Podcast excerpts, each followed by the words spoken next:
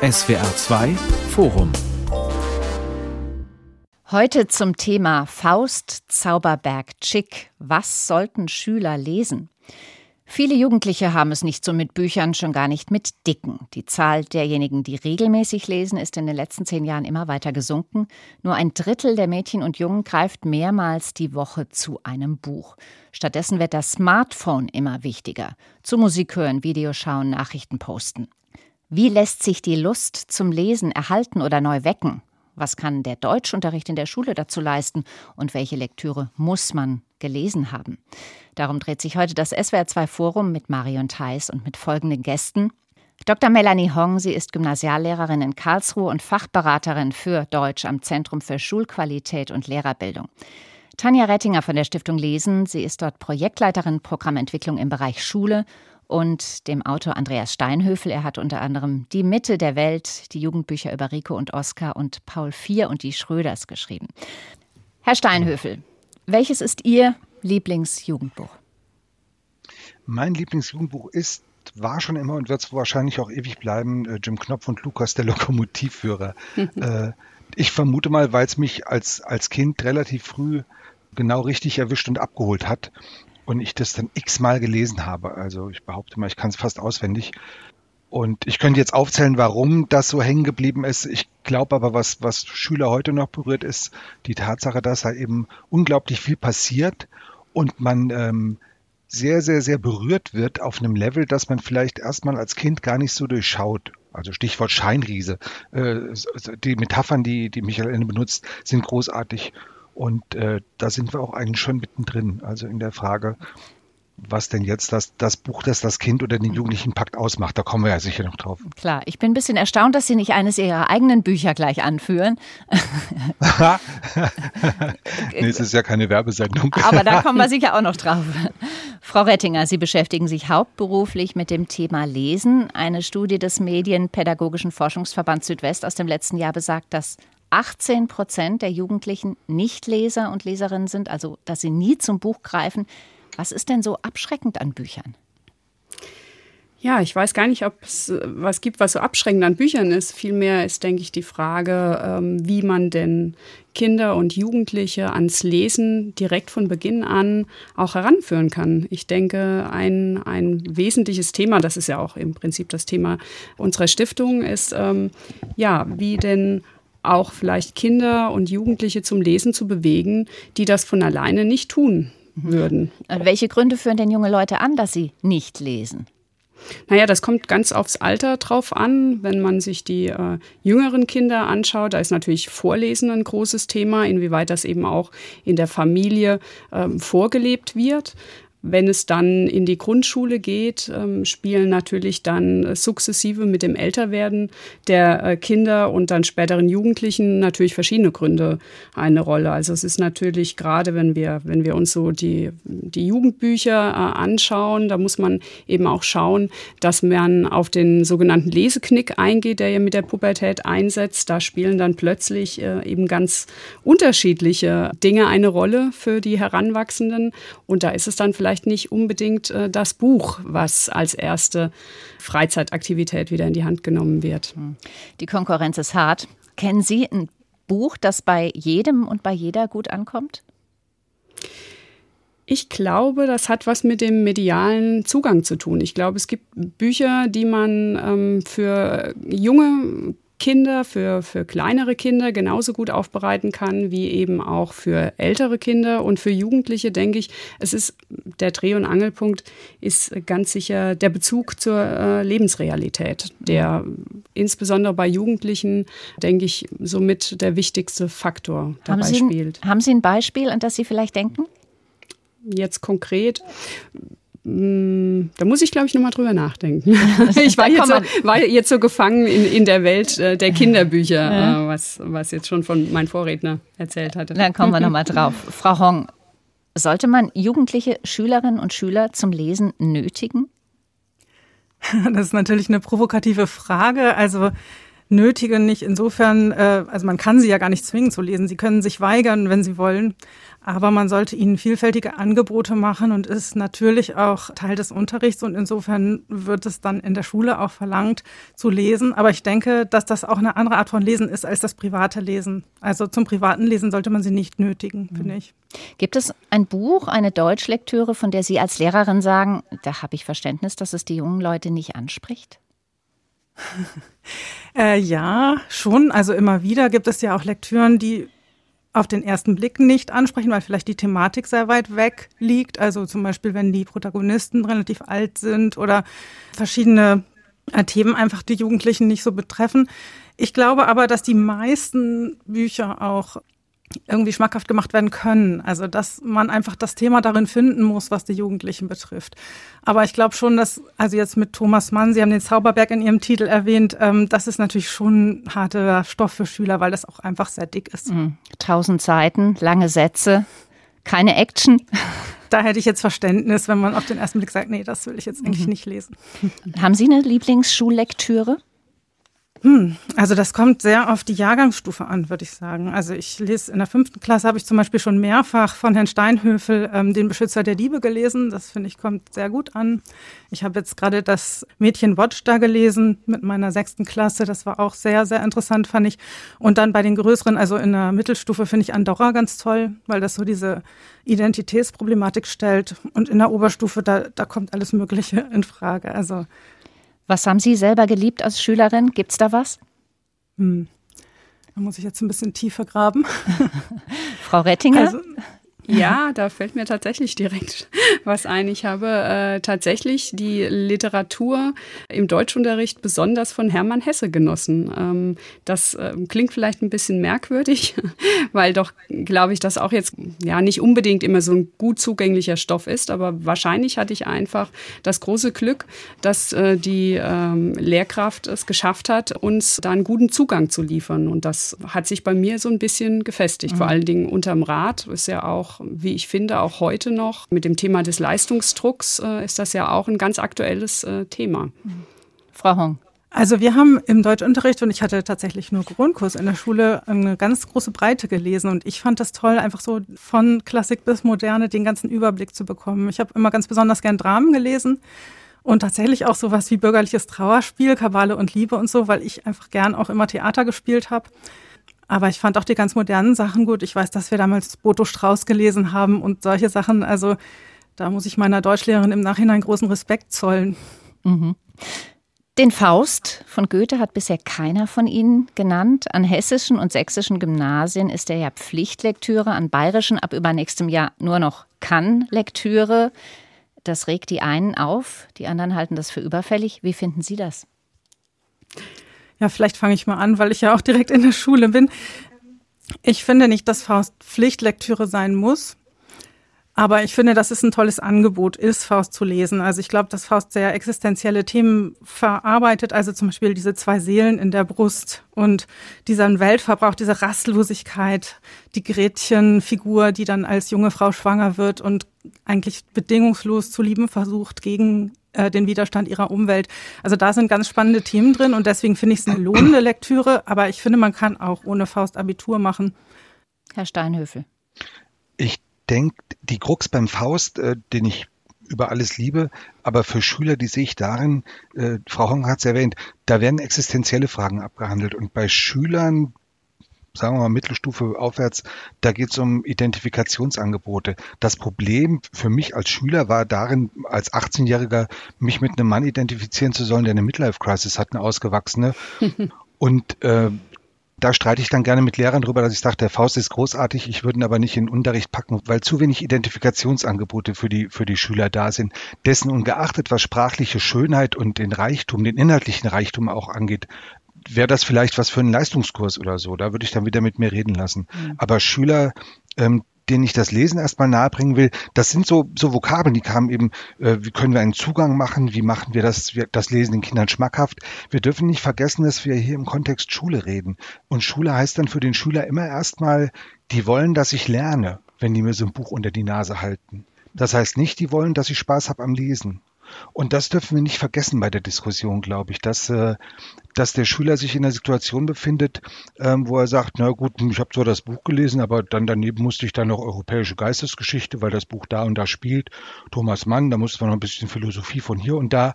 Und das Ganze war dann wie so ein U-Boot, wie so ein didaktisches. Und es ging um Mitnahmeeffekte durch den Deutschunterricht. Und da bin ich als Schüler auch ausgestiegen. Also das dürfen wir nicht vergessen, finde ich, dass, dass das Lesen für viele Schüler nicht so verlockend ist, weil sie immer Angst haben, sie würden auch in alle anderen Richtungen gefordert, vielleicht außer Mathe. Meinen Sie dann, wenn das eine Art Zwang ist, dass es gar nicht so sehr darauf ankommt, was für ein Buch das ist? Es ist ja immer noch, doch auf jeden Fall, schon schon. Also äh, und ich finde auch, das Wort Zwang klingt grauenvoll, aber ich finde es tatsächlich auch völlig okay, Leuten zu sagen, hier bitteschön, das und das und das ähm, denken wir als als in diesem Fall Vormunde von euch, dass ihr das bitte lesen solltet. Aber aber dann muss man halt wieder um die Inhalte ringen und da bin ich dann wieder bei den Identifikationsangeboten, wo dann Schick, was wir im Titel haben, tausendmal mehr bietet als als der liebe alte Faust. Wie ist es denn mit anderen Klassikern? Müssten wir dann nach Ihrer Logik nicht die allermeisten davon aussortieren? Kann man gucken. Also äh, ich finde Schiller zum Beispiel funktioniert deshalb viel besser als, als Goethe. Bei mir auf jeden Fall. Das ist ja völlig subjektiv, was ich hier erzähle, weil der zugreifender ist und weil, weil platt gesagt, weil da mehr Action ist. So. Mhm. Und ähm, das sind alles Dinge, auf die, auf die die Kiddies gucken.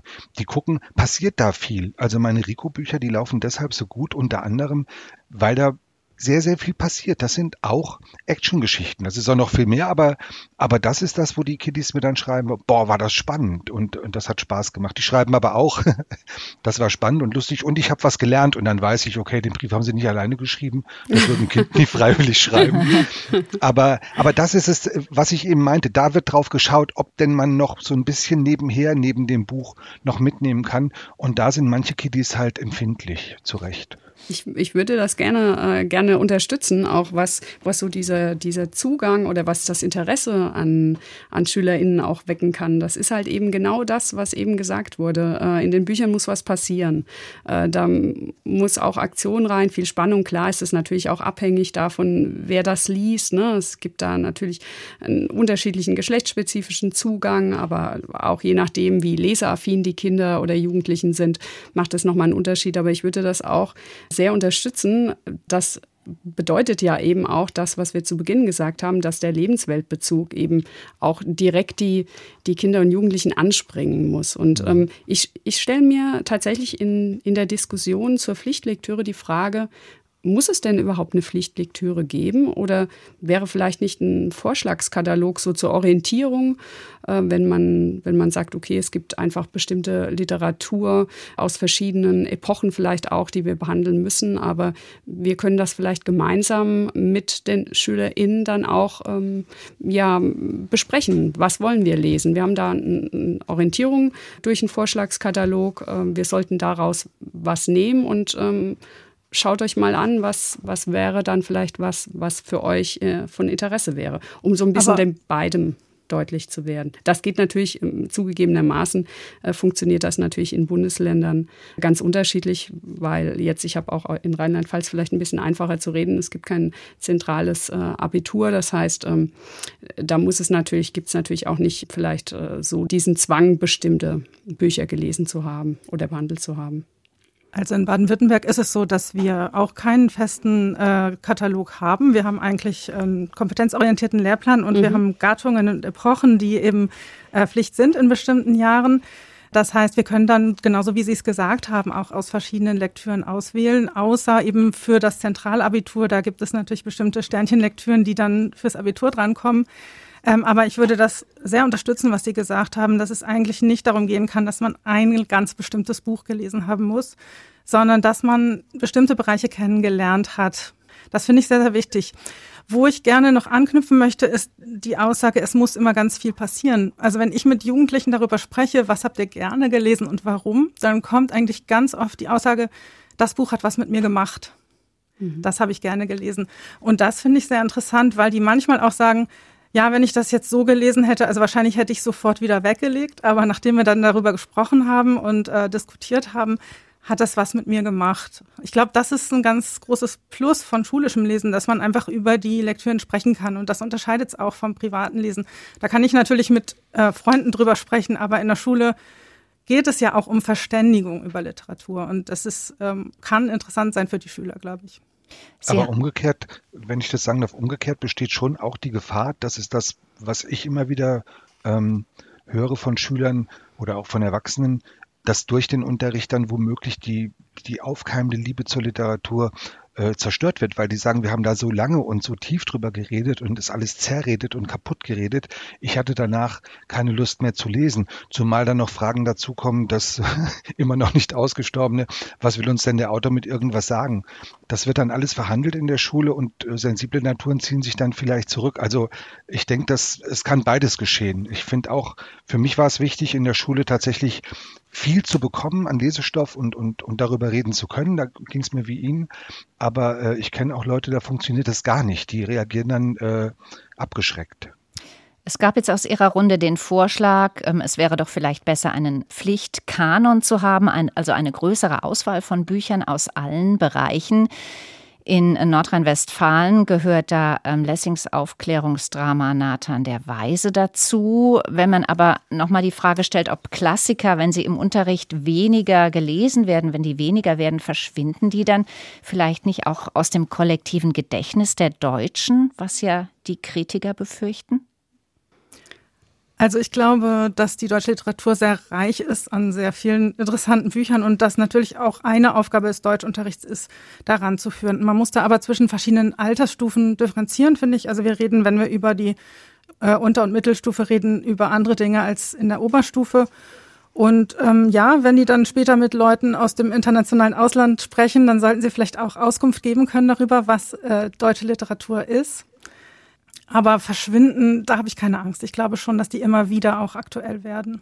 Also ist kein Problem, wenn man nicht mehr weiß, was die Gretchenfrage ist und wo das herkommt oder das Pudelskern. Es ist schön, wenn man es weiß, aber es ist, ähm, es gibt auch andere Dinge, über die man sprechen kann, sage ich mal. In den Deutschkursen der Oberstufe für das Zentralabitur, ähm, Sie hatten es schon mal gestreift, gerade Frau Honk, in Deutschland, da gehört der Wojcek von Georg Büchner mit zur Pflichtlektüre der übrigens auch an deutschen Bühnen inzwischen mehr gespielt wird als der Faust, also das Sozialdrama über einen psychisch kranken Soldaten, der seine untreue Freundin umbringt.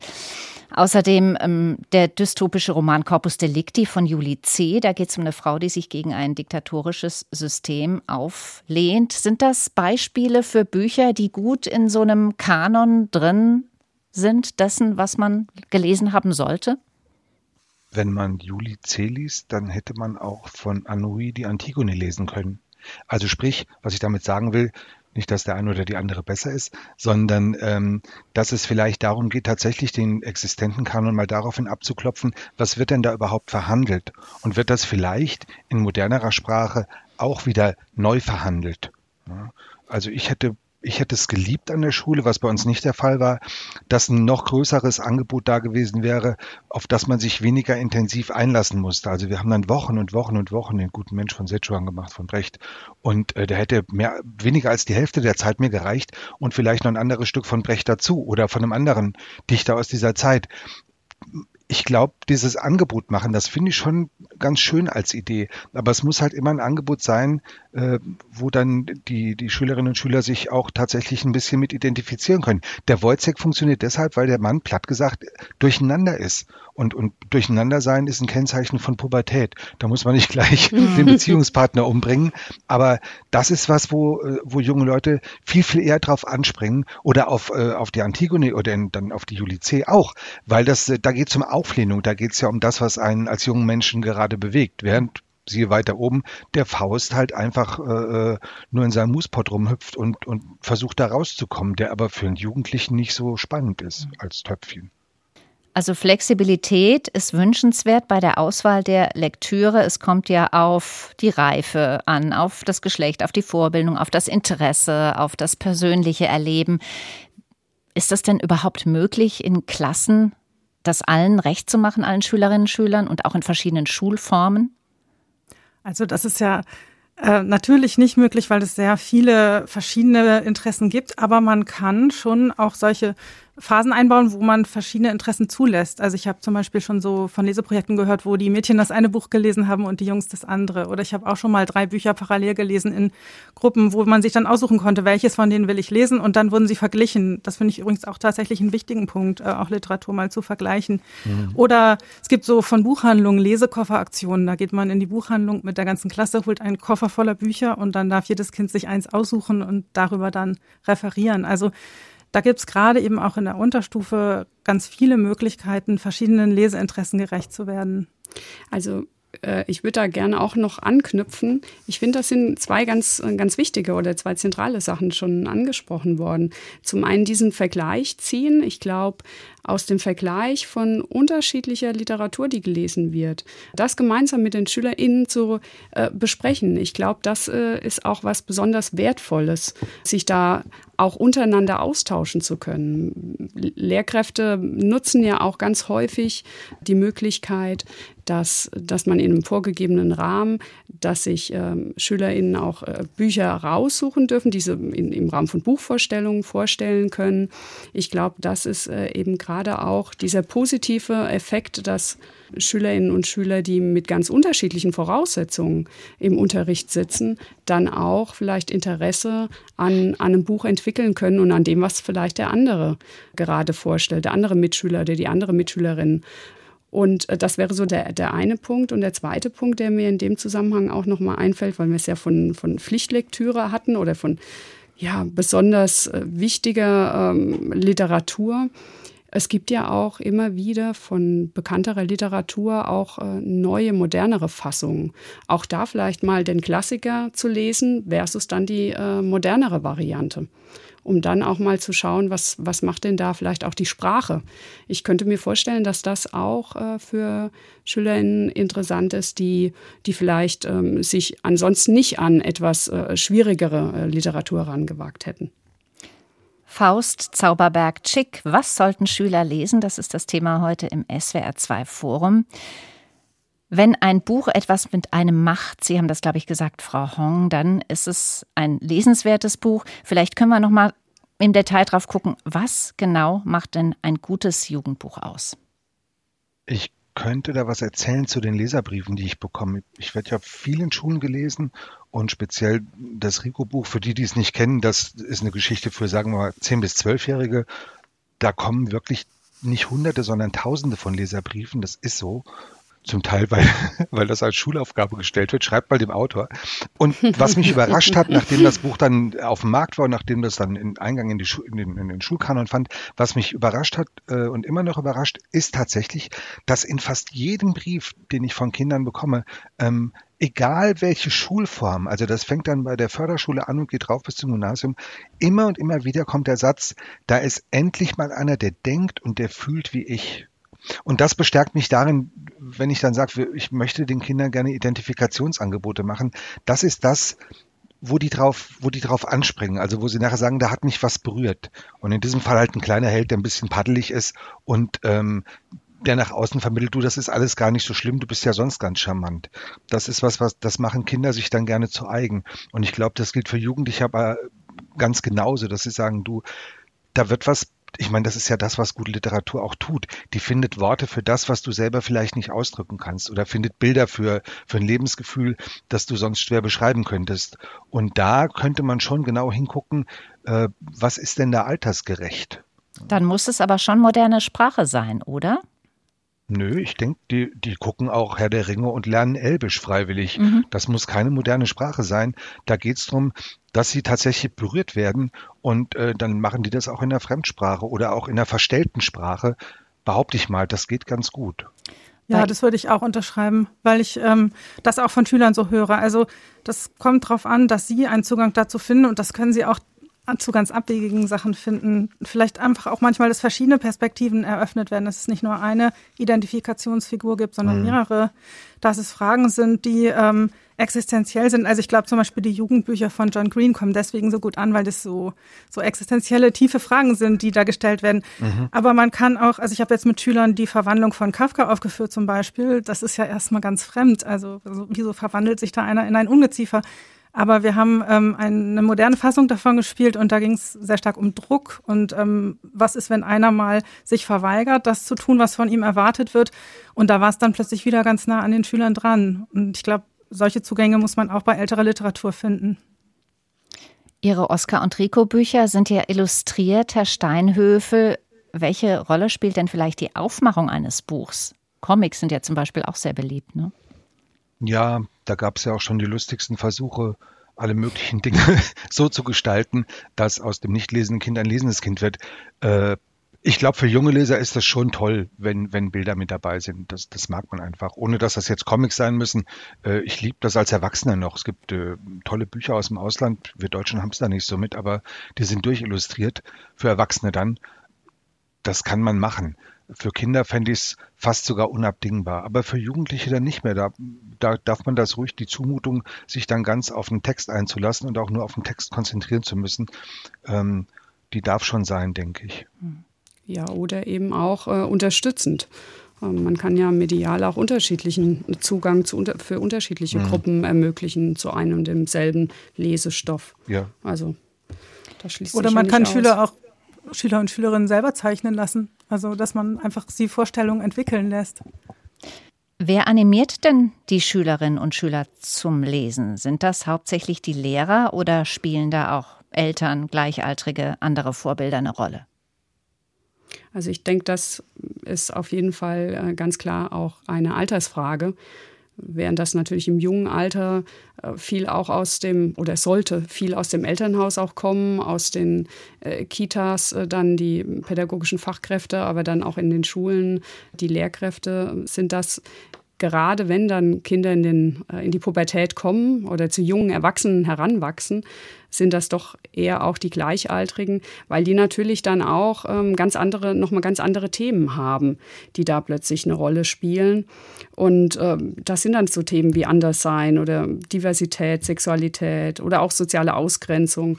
Und das sind dann doch auch Themen, die doch mit die Jugendlichen viel auch untereinander besprechen. Nichtsdestotrotz ähm, sollte da ähm, aus meiner Perspektive natürlich auch die Schule mit, mit den Lehrkräften äh, den, den Zugang weiterhin schaffen, wie wir ja das ja auch die letzten Minuten besprochen haben. Es gibt ja da auch die Möglichkeit.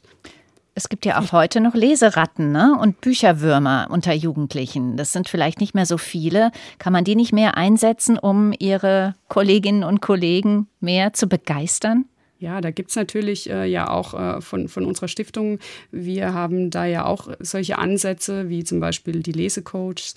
Da gibt's ganz viele Möglichkeiten, gerade eben diese lesebegeisterten Gleichaltrigen dazu ähm, ja zu, äh, zu nutzen, äh, nutzen klingt jetzt äh, negativ, aber äh, zu motivieren, eben das auch für die Gleichaltrigen an der Schule oder noch besser vielleicht äh, als Vorbildfunktion für zwei, drei Jahrgangsstufen drunter zu übernehmen. Das ist auf jeden Fall, da sprechen Sie einen, einen ganz wichtigen Punkt an. Und das passiert ja auch im Internet ganz freiwillig. Also es gibt ja ganz viele Communities, die sich auch im Internet über Bücher austauschen und zum Teil auch selber schreiben. Ähm, Leute, die Rezensionen schreiben, die Buchempfehlungen, Buchtipps machen.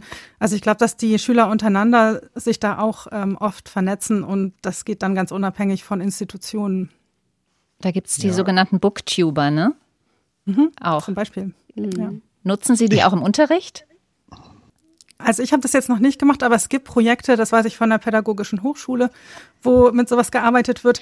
Und es gibt zum Beispiel auch dieses Projekt Boys and Books, wo immer so ähm, für Jungs Bücher empfohlen werden. Also da gibt es sehr, sehr viele verschiedene Sachen.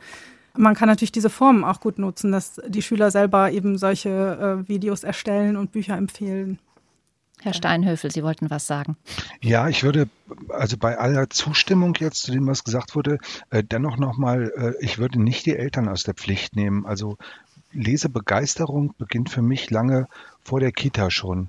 Das beginnt damit, dass äh, Eltern mit ihren Kindern zusammen Geschichten lesen oder den Geschichten erzählen, vorlesen, nach, nachspielen das dann auf die Schule zu verlagern, das wird ja gerne mit allen möglichen Sachen gemacht, dann soll es das Kind halt in der Schule lernen. Aber Lesen ist für mich was ganz Zentrales, das aus einer Interaktion mit den, mit den Eltern auch entstehen sollte, mhm. finde ich. Also ich denke, bei vielen Kindern ist es in der Schule dann schon zu spät. Die werden dann mangels Lesen, die werden dann vor der Glotze geparkt oder, oder, oder. Äh, also ich rede jetzt davon, dass die Eltern mit dem Kind bewusst Zeit verbringen mit bestimmten Dingen. Man kann auch zusammen vor der Glotze sitzen. Aber ja. ähm, also da ja. bin ich schon ein bisschen empfindlich, weil, weil die Frage kommt an uns Autoren, Autoren auch immer, äh, schreiben Sie doch mal was, damit mein Kind liest. Wo ich sage, ja, dann lesen Sie es denn dann dem Kind vor? Machen Sie da was mit dem Kind oder setzen das Kind allein damit in die Ecke, damit Sie Ihre Ruhe haben? Das ist ein schwieriges Thema, aber äh, das ganz der Schule zu überlassen, greift zu kurz, finde ich. Ja, absolut. Da bin ich äh, natürlich komplett bei Ihnen. Ähm, wir wissen ja auch aus der Forschung, wie wichtig Vorlesen auch für den späteren Lese- und Sprachlernprozess sein kann. Und da ist es eben so, Vorlesen kann den Kindern eben auch einen deutlichen Startvorteil beim Leselernen verschaffen. Es hat natürlich auch noch so viele andere Gründe, äh, warum man als äh, Eltern den Kindern vorlesen lesen sollte. Aber die Realität zeigt natürlich auch, dass, also wir wissen jetzt aus aktuellen Vorlesestudien, dass äh, ein Drittel der Eltern mit zwei bis achtjährigen Kindern ihren Kindern nicht vorlesen. Das muss dann doch auch noch weiter äh, aufgefangen werden. Aber ja. Diese Vorlesezahl, die ist ja unverändert konstant. Die ist, glaube ich, schon seit Jahrzehnten so oder so ähnlich. Korrigieren Sie mich, Frau ja, Rettinger. Also, Trotzdem genau. sinkt aber die Zahl der späteren Leserinnen und Leser deutlich. Wie, wie lässt sich da der Zusammenhang noch herstellen? Also zum einen ist es ja so, ja, der Anteil der regelmäßigen Leser, der, der sinkt, wobei der Wert allerdings auch die letzten drei, vier Jahre recht stabil geblieben ist. Es ist, denke ich, dann im späteren Verlauf einfach die Frage, ich weiß nicht unbedingt, ob der sinkt, aber es verändert sich, das Leseverhalten verändert sich eben auch, weil das Medienverhalten oder die Mediennutzung sich auch äh, verändert. Von daher kann man, man kann auf der einen Seite natürlich konstatieren, dass es äh, einen Zusammenhang zwischen Vorlesen äh, und dann ja der späteren Leseaffinität gibt, aber gleichzeitig muss man eben auch sehen, dass da einfach viele Faktoren eine Rolle spielen, warum dann äh, junge äh, Menschen vielleicht weniger zum Buch greifen.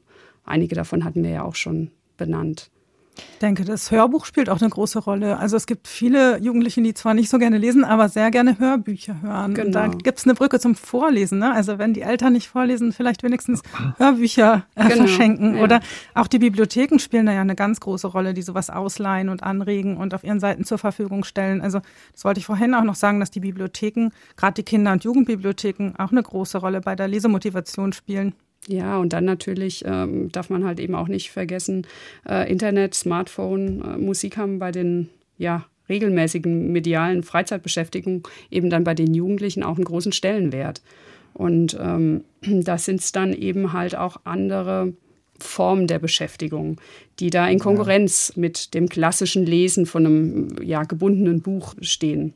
Ja, und das ist eine attraktive Konkurrenz, weil die aufgrund ihrer Form und auch der, der Inhalte ständig neue Schlüsselreize setzt, viel schneller als Lesen das tun kann. Also die visuellen Medien oder auch dann ähm, äh, Messages schreiben, in welcher Form auch immer, übers Netz, das ist ein immer, immer wieder neuer Reiz, der kommt und der immer wieder auffordert, äh, was zurückzugeben. Lesen erfordert eine ganz andere Konzentration. Also ich denke, ein Problem ist tatsächlich, wenn Kinder oder Jugendliche vom Lesen wegkommen, ist, dass die vielleicht die notwendige Konzentration dafür gar nicht mehr aufbringen mögen, weil sie woanders ähnliche positiv besetzte Gefühle, wie sie aus dem Lesen beziehen, äh, schneller bekommen können und mehr davon.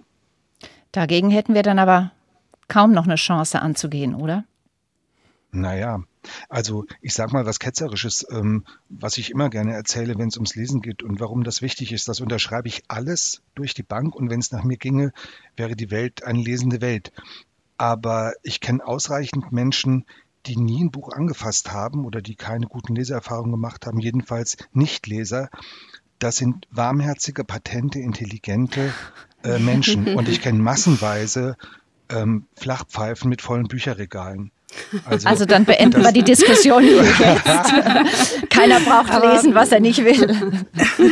Ja, vielleicht kann man sagen, also lesen ist toll und das ist schön, wenn man möglichst viele Leute davon überzeugen kann, das zu tun und wenn man eben vielfältige Zugänge schafft. Äh, es wird trotzdem immer Leute geben, die das nicht so gerne machen, wie mit anderen Dingen auch und das ist auch in Ordnung. Mhm. Man kann ja auch am Smartphone lesen. Kann das Bücherlesen ersetzen? Womöglich. Also ich denke schon, wir leben ja wirklich mitten, mitten in der digitalen Revolution. inzwischen findet sogar Bildchen, ich glaube, die, die, das Herzchen war das erste, was im Oxford English Dictionary äh, Aufnahme gefunden hat. Das heißt, vielleicht bewegen wir uns sowieso von der Buchstabenkultur in eine Bilderkultur, die dann globaler auch wird. Das weiß man alles noch gar nicht. Ich denke schon, da finden sich einfach neue Formen. Kulturen verändern sich halt. Und wir haben uns jetzt, wir sind damit groß geworden mit dem Buch. Ähm, aber jetzt leben wir halt in einer Zeit, wo Buch womöglich abgelöst wird durch andere Dinge. Aber wo, wovon auch immer diese oder wie auch immer diese Dinge aufgestellt sind, die werden sich immer, um für Menschen spannend zu bleiben, auch mit den Menschen beschäftigen. Ich, ich glaube, es gibt vielfältige, also ganz viel Platz in der Welt für vielfältige Medien und ich denke nicht, dass es ersetzt wird, sondern nur ergänzt. Hm. Also Bücher werden für bestimmte Leute immer toll bleiben, auch das in die Hand zu nehmen und sich damit irgendwo unter die Bettdecke zu verkriechen oder was auch immer. Ich glaube, es wird vielleicht weniger, aber es wird nicht ersetzt werden. Ja, das, das wäre auch meine, meine mhm. Einstellung oder meine mhm. Hoffnung vielleicht auch. Äh, vielleicht auch eben dieses Haptische äh, zu haben. Ähm, oder auch vielleicht einfach äh, lesen, vielleicht nicht, nicht mehr in der, in, in dieser großen Masse, aber doch immer wieder als Einzug, als eine gute Alternative, sich mit Geschichten zu beschäftigen. Und ähm, wenn ich mal an diese Mangas denke, das äh, war ja vor einigen Jahren, war das ja auch noch nicht äh, abzusehen, dass das so, diese japanische Comics so den Markt äh, durchfluten. Insbesondere natürlich äh, Jungs lesen das ja gerne. Aber das ist einfach auch eine, eine Ergänzung zum Lesen. Und dann müssten wir vielleicht zusätzlich gucken, dass die wichtigsten literarischen Werke alle verfilmt werden. Nee, ich glaube, das ist was ganz anderes. Das ist eine eigene Kunst. Also ja. es geht ja darum nicht um die Vorlage, die man eins zu eins umsetzt, sondern das ist wieder eine ganz eigene Kunst. Ich glaube, es ja. muss immer noch beides geben. Aber ich glaube, hier äh, ist ein guter Ansatzpunkt, um vielleicht das Buch medial zu unterstützen, um da eben auch nochmal äh, Zugang für Nichtleser äh, zu schaffen oder für potenzielle Leser, die vielleicht vorher nicht zum Buch gegriffen hätten. So, also ich denke, da ist zumindest, was den Unterricht betrifft, äh, viel Potenzial, auch ein großes Spektrum an ähm, Geschichten zu teilen, vielleicht auch Literatur, die sonst als schnöde äh, Lektüre nicht gelesen werden würde, aber mit medialer Unterstützung, äh, mit Unterrichtsmaterialien dann vielleicht das Interesse von Jugendlichen weckt. Da werden Sie aber immer wieder auf das Phänomen stoßen, dass, wenn es denn zum Beispiel um ein verfilmtes Buch geht, dass zumindest der oder diejenigen, die das Buch kennen, Ihnen sagen danach, dass das Buch besser war als der Film. Das ist ja was Positives das, unter Umständen, mhm, oder? Absolut, ja. ja, das, ja, ja. Naja, ich denke, man muss da vor allem auch das Wie gucken. Also man, man muss ja gucken, wie arbeitet so ein Film mit Perspektiven und Einstellungen mhm. und was wird dann jetzt äh, ausführlich gezeigt und was wird gekürzt, wie wird mit der Zeit umgegangen. Das kann man ja vergleichen, wie das erzählerisch gemacht wird. Aber da finde ich immer ganz wichtig, dass man da auch sehr stark nach dem Wie fragt und nicht nur nach dem Inhalt. Ja, aber es, es schafft, äh, das würde ich auch so sehen, aber es schafft eben auch Gesprächsmöglichkeiten mit Auf Jugendlichen. Fall, ja. Und das ist, denke ich, auch ja. was sehr Wichtiges. Mhm. Also ich habe nicht den Eindruck, dass wir zu verzagt sind, wenn wir darüber reden, wie es in Zukunft um die Lesekompetenz und die Leselust der jungen Generation bestellt ist. Deute ich das richtig? Also ich bin eigentlich da sehr, sehr positiv, weil ich denke, äh, es ist immer die Frage, wie man Zugänge schafft. Und wenn es eben äh, für Jugendliche viel konkurrierende Freizeitbeschäftigungen gibt, die halt jetzt auch derzeit sehr stark äh, die digitalen Medien betrifft, muss das ja, ist ja nichts in Stein gemeißelt und das äh, ist ja alles so ein bisschen im Fluss. Also ich bin da eigentlich sehr positiv, dass das Buch gut bestehen bleibt oder das Geschriebene sehr gut bestehen bleibt, weil es am Ende ja immer, wenn es gute Autoren gibt, die auch gute Geschichten schreiben, dann äh, werden damit auch Kinder und Jugendliche erreicht. Und wenn sie das dann irgendwann halt über E-Books lesen oder sich über Hörspiele anhören, ja, dann ist das halt so, aber das ist ja per se jetzt erstmal nichts Schlechtes. Ich denke auch, wenn man Bücher dadurch attraktiv oder attraktiver macht, dass man tatsächlich den Kanon ein bisschen entrümpelt und äh, auf eine größere, auch emotionale Zugänglichkeit äh, achtet der Lektüre für die, für die Leserinnen und Leser, dann bin ich da auch gar nicht verzagt, äh, dann bin ich sogar ganz optimistisch. Das ist schon nach wie vor einfach eine wunderbare Art, sich mit sich selber auseinanderzusetzen, wenn man liest.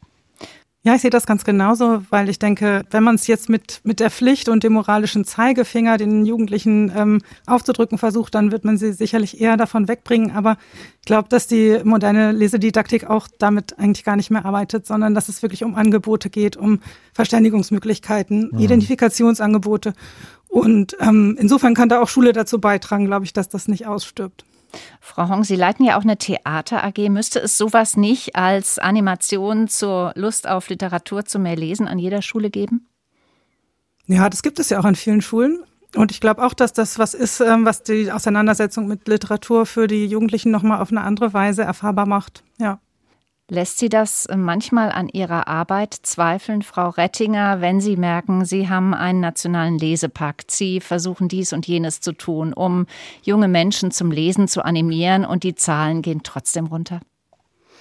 Nein, äh, keineswegs. Um, äh, ich begreife eigentlich die Aufgabe eher darin, äh, den Zugang ähm, für Kinder und Jugendliche einfach zu schaffen und ähm, alle daran Beteiligten, seien es jetzt Eltern oder andere Multiplikatoren, pädagogische Fachkräfte in Kitas oder in Schulen, dabei zu unterstützen, dieses, dieses Lese- und Sprachverständnis äh, zu fördern und eben gerade ja auch die Möglichkeit vielleicht für äh, Gruppen zu schaffen, die eben nicht, wie wir es ja vorhin auch schon davon hatten, nicht äh, vorgelesen bekamen in, in ihrer Kindheit oder die eben einfach keinen Zugang zum Lesen erhalten haben. Und ich denke, ähm, das ist doch eine gute Möglichkeit, äh, an so vielen Ansatzpunkten Kinder und Jugendliche zum Lesen zu bringen.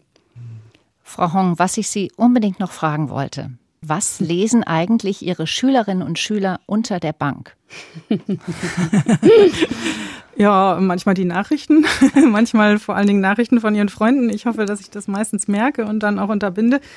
Aber viel, also Fantasy zum Beispiel, ähm, manchmal vor der Tür des Klassenraums zumindest noch sitzen Leute mit einem Buch in der Hand und schmökern, also alles Mögliche, würde ich sagen.